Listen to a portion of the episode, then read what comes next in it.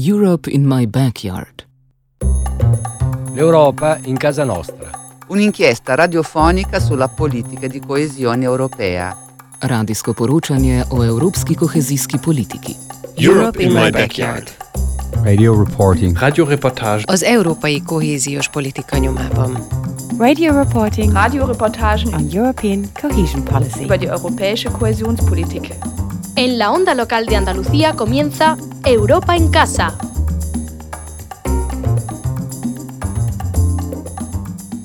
Saludos, buenas tardes. Damos en este último miércoles del mes de junio nuestra más cordial y europea bienvenida a toda la audiencia de las emisoras asociadas a la red de MRTV. Volvemos a acompañarte en la sintonía de onda local de Andalucía para compartir contigo este tiempo de radio que cada semana te ofrecemos con el objeto de acercarte desde el mayor número de ámbitos posible las múltiples formas en las que Europa se relaciona con Andalucía y Andalucía con Europa. A nadie escapa que uno de los síntomas eh, que más determinan el estado de salud de cualquier país o región es su capacidad cuantitativa, pero también cualitativa de generar las suficientes oportunidades como para que la mayoría de su población pueda optar a acceder a un puesto de trabajo acorde a su formación y a cambio de unas condiciones dignas. Aunque esa estadística depende en muchos casos de multitud de factores, tanto estructurales como coyunturales, el papel de las políticas activas de empleo y su grado de eficacia y alcance social sigue siendo esencial en cualquier intento tanto de mejorar la oferta como de incrementar la demanda de empleo. Europa en casa desde la Comisión Europea, su mayor y más directa aportación a este propósito se hace por medio de su política de cohesión territorial, que a su vez utiliza como instrumento principal para tal fin el presupuesto destinado al conocido como Fondo Social Europeo. En España, los dos programas operativos que se encargan de gestionar y distribuir ese recurso de cofinanciación son el de inclusión social y de la economía social, POISES, y el de empleo juvenil POIG, a la espera de que el próximo año entren ya definitivamente en juego las aplazadas estrategias Plus recogidas por un nuevo marco plurianual del FSE. Actualmente las asignaciones prorrogadas del anterior 2014-2020 siguen siendo las encargadas de respaldar muchos proyectos que se llevan a cabo en regiones como Andalucía.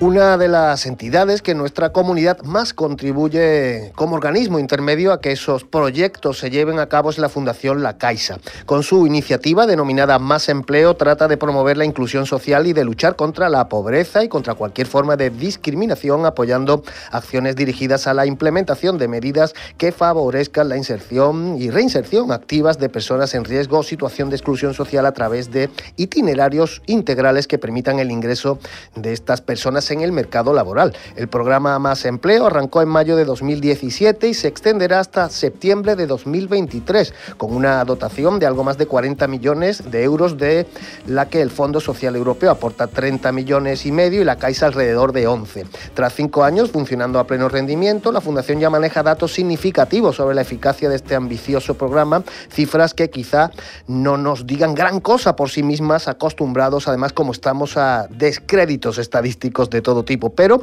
que aquí sí que se corresponden con cientos y no miles de historias personales de esfuerzo, de superación y también en muchos casos de éxito. Hoy nuestra primera invitada en Europa en Casa es la jefa del Fondo Europeo para la Inserción Laboral de la Fundación La Caixa. Ella es la persona que mejor conoce esas cifras, esos datos, pero seguramente que también sea la que mejor conozca muchas de esas historias que se esconden detrás de los números. Silvia Maldonado, saludos y bienvenida al micrófono de Onda Local de Andalucía.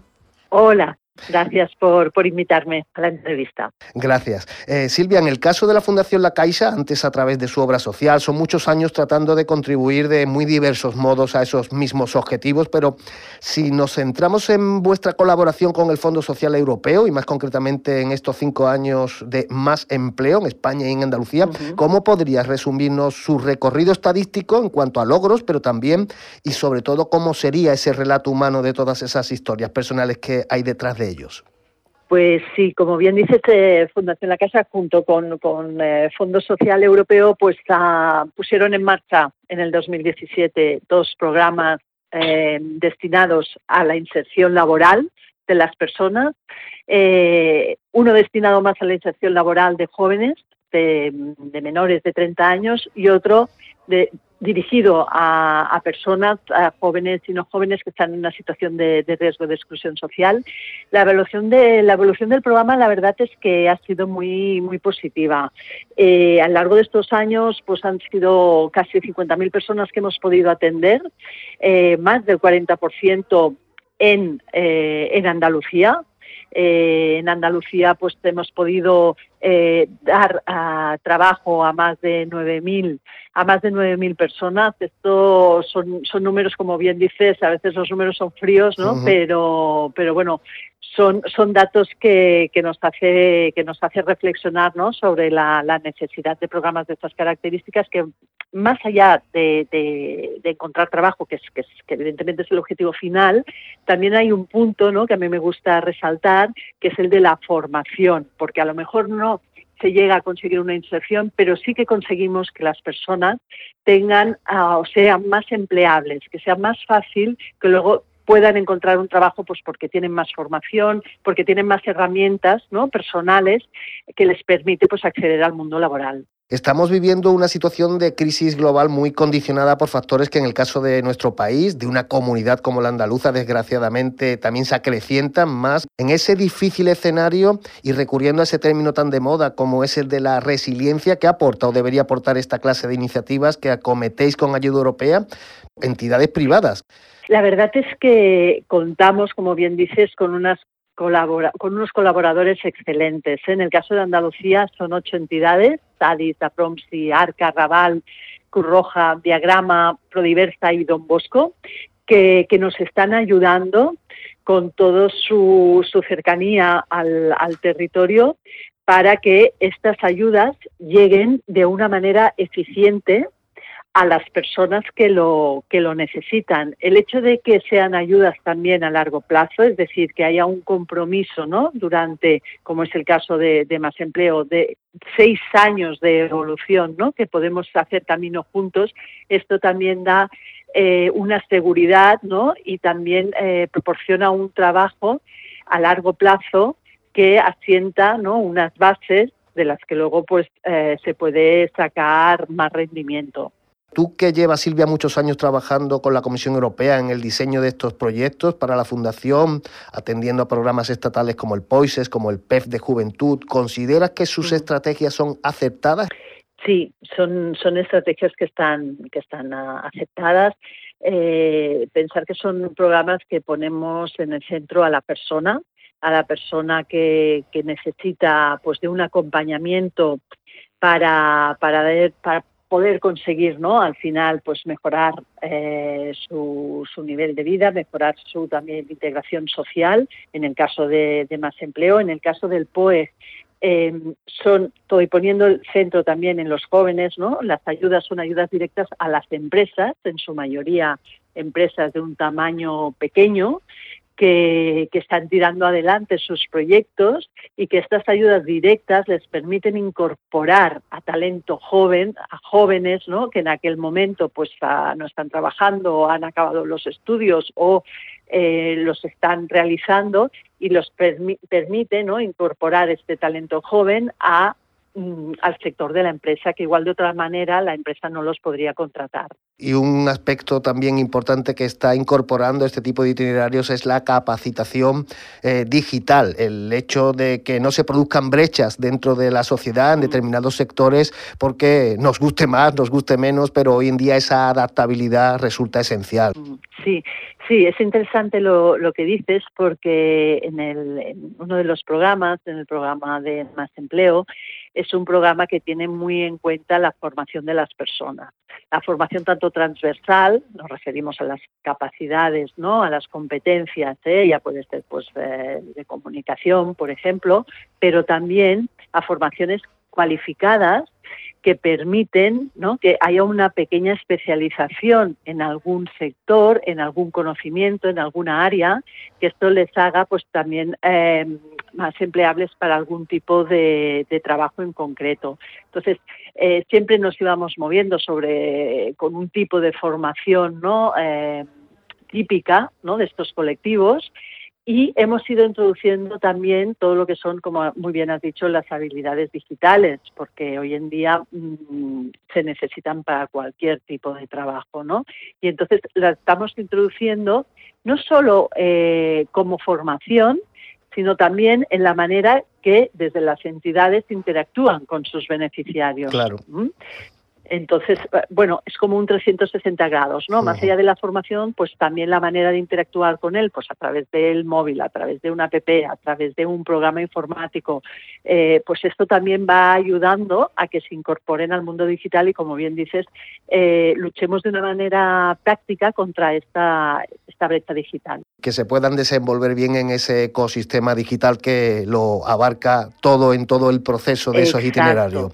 Ya por Sí, último, sí. Silvia, eh, y es inevitable que te haga esta pregunta, ¿qué podemos esperar de las nuevas programaciones del Fondo Social Europeo rebautizado a partir del próximo año como Plus? Sé que, que aún todavía tiene muchos puntos por resolver en cuanto a la sinergia que se pueden establecer con los distintos programas estatales, también con las entidades intermediadoras, como pueda ser la propia Fundación La Caixa. Pero, mm, ¿qué elementos esperáis que pueda incorporar tanto a nivel de dotación, pero también de, de orientación, este, este, este nuevo programa Plus del Fondo Social Europeo. Como bien dices, el, el- el programa Plus está, se está definiendo, va con cierto retraso, ¿no? Ya sabemos que, bueno, que, que a nivel de Mm. fondos europeos, pues eh, la gestión es, es complicada, ¿no? La definición también de las actuaciones, pues eh, no es fácil, pero eh, sabemos que sigue habiendo un interés prioritario por el empleo, por la formación. También este año, eh, bueno, este año, este nuevo periodo, han introducido ¿no? toda la línea de pobreza infantil, lo cual pues es una, es una novedad a nivel de, financiación. Eh, por nuestra parte estamos eh, esperanzados porque, porque creemos pues, que por los inputs que vamos teniendo vamos a seguir como organismo intermedio el, el próximo periodo. Y, y estamos trabajando en la definición de, de las líneas, pero que no van a cambiar mucho en, con- en concepto, sí que se van a ampliar pues a, a la intervención también con la pobreza con la pobreza infantil. Lo que sí desde desde Europa no se manda el mensaje de como bien has dicho de sinergias de trabajar con el territorio de trabajar desde la transparencia desde la eficiencia y desde la simplificación de la burocracia que a veces conlleva ¿no? la gestión de los fondos públicos Esperemos que sea como fuere esa nueva edición, versión del FSE siga cumpliendo como herramienta de, de cohesión con todos los objetivos que hasta ahora, desde luego, mm, ha contribuido, ha ayudado, ha respaldado a lo largo de los años. Silvia Maldonado Melián, máxima responsable del Fondo Social Europeo de la Fundación La Caixa, gracias por tu presencia de nuevo en nuestro micrófono. Enhorabuena por esos buenos resultados del programa Más Empleo y mucha suerte de cara al futuro en próximos proyectos vinculados al FSE Plus o a cualquier otra línea de financiación o cofinanciación de la Comisión Europea.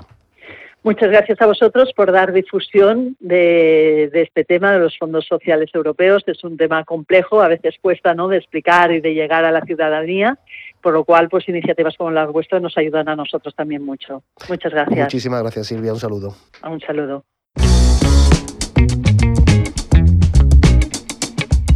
En la onda local de Andalucía, Europa en casa.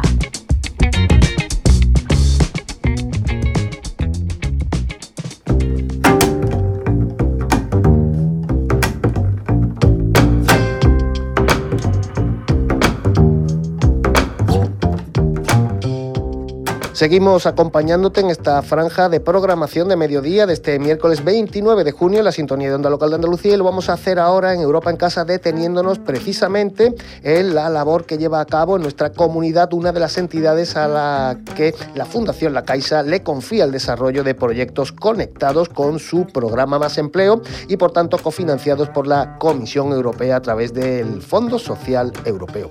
La Fundación Don Bosco lleva desde 1998 trabajando intensamente en intervenciones sociales relacionadas con procesos de inclusividad e inserción laboral en sectores de población vulnerable.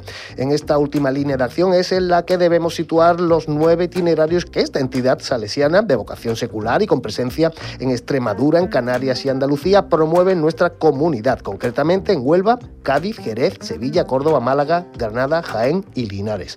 La persona que se encarga de gestionar, planificar y diseñar para la Fundación Don Bosco estos itinerarios de inserción sociolaboral es Esther Muñoz y es con ella con la que vamos a hablar durante los próximos minutos en Europa en Casa. Hola Esther, ¿qué tal? Bienvenida a nuestro espacio. Gracias por atender a nuestra llamada. Bueno, gracias a vosotros. Acabamos de hablar en el primer bloque del programa con Silvia Maldonado de la Fundación La Caixa y ella nos ha aportado muchos aspectos interesantes de este programa Más Empleo desde la perspectiva, digamos, matriz, llamémosla así. ¿Cómo se articula esa colaboración?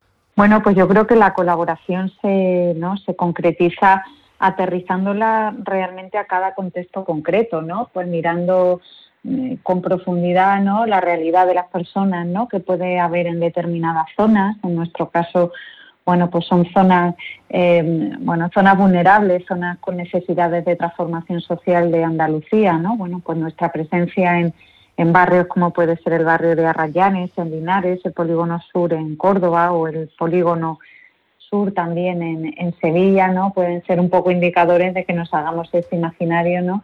de, vulnerabilidad que nos podemos encontrar y que es diferente en cada contexto. Miramos además también bueno, la realidad del, mercado de trabajo ¿no? en el contexto local y hacia el cual bueno, pues nos dirigimos para que sean partícipes y, actores de, toda esta iniciativa como grandes activadores de la inclusión y como no puede ser de otra manera, pues también tenemos una mirada muy concreta a la hora de aterrizar la propuesta pues a, la propia comunidad, ¿no? al propio contexto del barrio, bueno, pues en relación con los recursos o no que pueda haber, pues por ejemplo en materia de formación, en materia de empleo, en materia, bueno, incluso de ocio y tiempo libre, de trabajo con familias que nos permite articular una respuesta, ¿no? Que siendo teniendo un diseño eh, muy homogéneo tiene una concreción bueno de adaptabilidad que permite luego pues dar respuesta a las realidades concretas que en cada contexto nos vamos encontrando. E imagino que también ir adaptándolo a cada ADN de cada una de esas entidades que gestionáis eh, sobre el terreno estas acciones.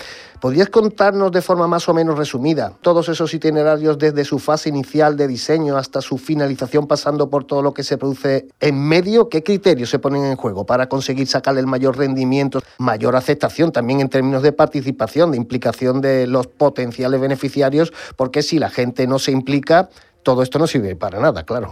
Qué bien lo sabes. Ese es un ingrediente fundamental, ¿no? el provocar que la persona se sienta bueno, pues líder, ¿no? Líder de, su mm. proceso de inclusión social. Pero de una manera esquemática, pues yo te contaría, ¿no? Que nosotros, bueno, pues en, en, las ciudades grandes, en cada itinerario, pues suelen participar en torno a 200 personas, 200 personas en situación de, vulnerabilidad, pues personas que, eh, bueno, pues eh, o bien han pasado por alguna situación difícil. ¿vale? Personas que han salido de prisión, personas que proceden del sistema de protección de menores, que parten o que viven, ¿no? En, en zonas con, bueno, en zonas con necesidades de transformación social, mujeres víctimas de violencia de género y así, etc., etc., pues os podéis imaginar un poco el, el perfil de dificultad de partida.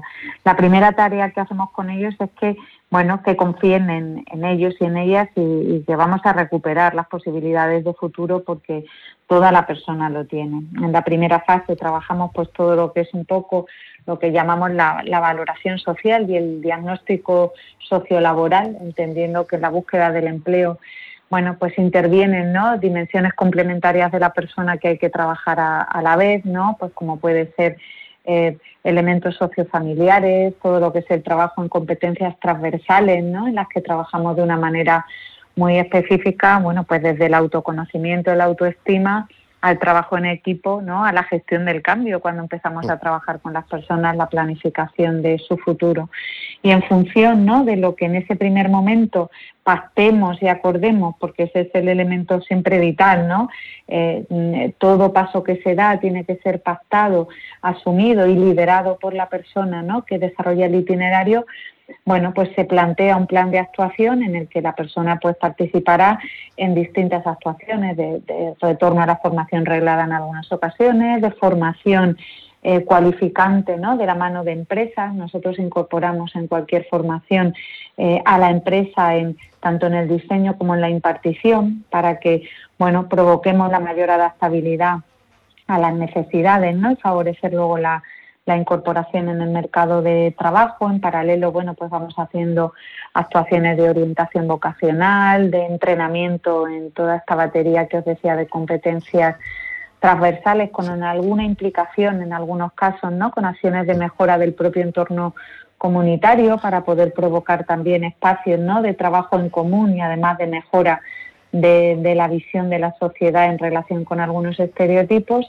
Y en la parte final, una vez que han hecho bueno, pues todo este combinado en función de lo que cada persona también necesite en cada momento, bueno, los intentamos situar en escenarios ¿no? de, prácticas no laborales y de, la guinda del pastel, ¿no? que es provocar pues esa incorporación al mercado de trabajo, la inserción eh, laboral, ¿no? en algunas ocasiones es la inserción definitiva, en otras ocasiones, bueno, pues son, ¿no? lo que trabajamos también es la estabilización en el puesto hay un aspecto que me, parece muy interesante y es que también hacéis eh, un trabajo de corresponsabilidad con respecto a la acción o a la contribución que se hace a la sociedad.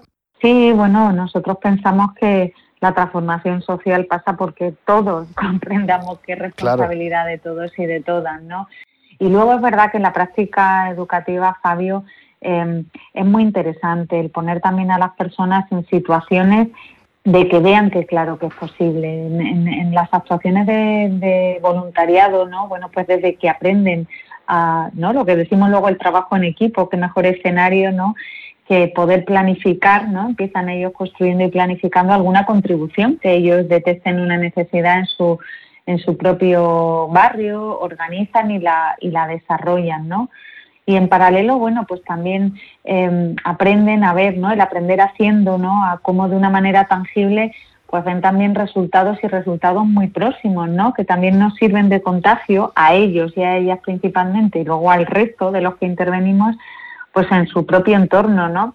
Em, ayudan a que las propias familias vean que lo que hacen merece la pena y que claro y que claro que para ellos también hay hay oportunidades, ¿no? Muchas veces bueno, pues es simplemente el ser capaces de mostrarles que, para ellos y ellas también hay espacio, ¿no? Y a veces la sociedad no se lo hemos mostrado tan claro me gustaría pararme un poco en esa función, en ese papel, en esa aportación que hacen esas empresas. Hemos hablado de las entidades intermediadoras, de la implicación, del compromiso de los propios beneficiarios, pero es una parte fundamental también la cooperación, la colaboración que tenéis por parte de este tipo de entidades, su compromiso social con estas iniciativas.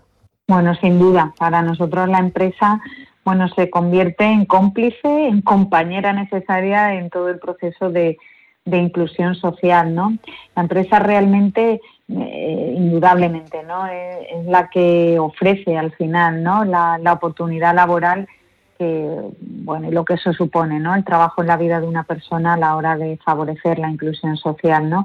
Pero la empresa, fíjate que se convierte en activadora de procesos. Nosotros incorporamos a la empresa desde la propia primera fase ¿no? de orientación, cuando se acercan las empresas ¿no? a los contextos de estos barrios para bueno pues tener también sesiones con las personas que participan en, en, el proyecto de más empleo bueno mostrándole a lo mejor el sector mostrándole bueno pues el, el camino o el proceso no que que lógicamente tendrían que ir desarrollando ¿no? para acabar trabajando con ellos. Eh, hay elementos ¿no? que las personas necesitamos el, contacto, necesitamos verlos, necesitamos el que eso, que venga una empresa, una empresa y les diga que, ellos y ellas son importantes, ¿no? Entonces la empresa se convierte en, una gran aliada ¿no? para, para trabajar el, el itinerario luego de, de, cada persona. ¿no? Nosotros entendemos que el compromiso con la empresa, eh, bueno, tiene que estar latente.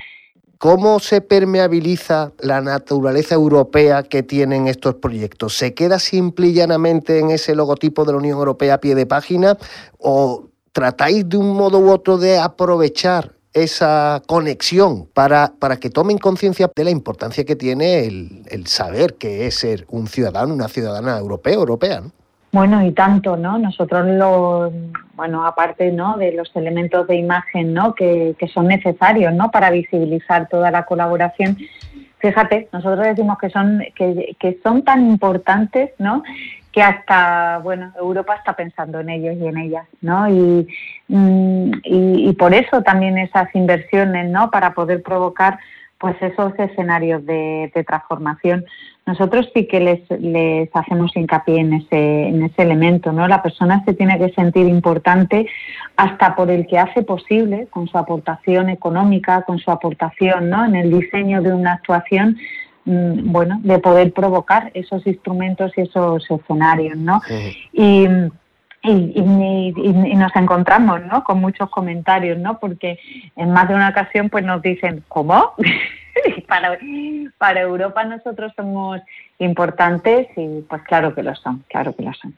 Esther Muñoz, directora de diseño y de desarrollo de proyectos de la Fundación Don Bosco, ha sido un placer tenerte hoy también a ti en Europa en Casa. Gracias por las facilidades y permíteme terminar con el testimonio que nos han querido dejar Marta, Jesús y César, participantes los tres de vuestro itinerario de más empleo desarrollado en el barrio sevillano del Polígono Sur. Muy bien, pues gracias a vosotros y ahí los tenéis, a los protagonistas. Mi nombre es Marta, tengo 22 años y vivo en Polígono Sur. Bueno, llegué a la fundación en 2019 porque estaba un poco perdida y no tenía un objetivo claro y el año anterior había terminado la, ESA. Y entro después en el programa Más Empleo, donde se me ofrece un curso de hostelería y empiezo la formación de camarera en la Escuela de Hostelería. Y después de la formación hice las prácticas en la taberna El Albaladero. Hago la formación de monitoreo y tiempo libre a través de garantía juvenil. Y ya luego este año mis orientadoras, que me conocen bien, contacta conmigo para empezar una formación en Isla Mágica. Y era como operador de, de parque, donde unía las dos formaciones que había hecho anteriormente. Soy Jesús Rosado Prieto, Tuve la oportunidad de hacer unos talleres de búsqueda de empleo. Tuve la, la suerte de hacer una, una, práctica en Isla Mágica y me llamaron y llevo nueve días trabajando con contrato de trabajo y la verdad es que estoy muy muy contento y espero que todo lo que venga a partir de ahora siga siendo igual de positivo o mejor todavía. Como extranjero es muy difícil comenzar de cero en un país distinto, con otras costumbres y otra forma de ver las cosas, en especial tratar de demostrar la experiencia que uno tiene sin la, en mi caso por lo menos, la correspondiente documentación. Sin embargo, el programa me ha ayudado bastante, incluso más allá de solo orientar, sino una participación muy pura, activa de parte de todas las personas con las que he podido tratar. Han ayudado a buscar directamente ellas sitios donde podría terminar y que resulta ahora que estoy trabajando. Así que estoy increíblemente agradecido por, con todos.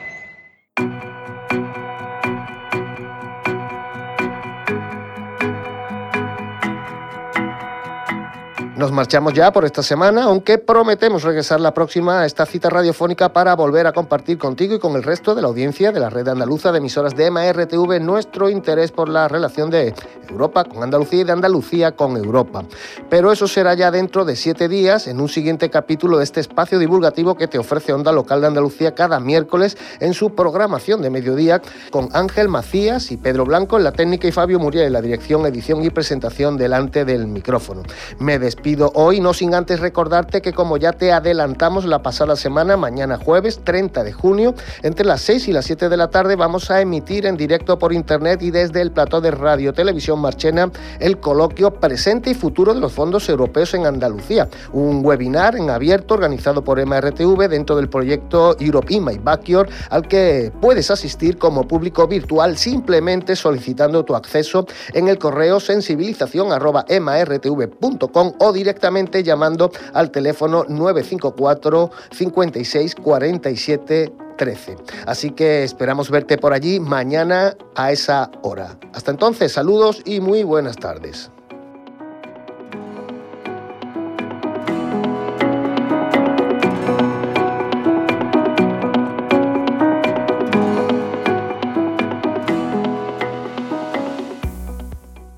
Europa en Casa, un proyecto de comunicación coordinado por EMA RTV con la financiación de la Dirección General de Política Regional y Urbana de la Comisión Europea.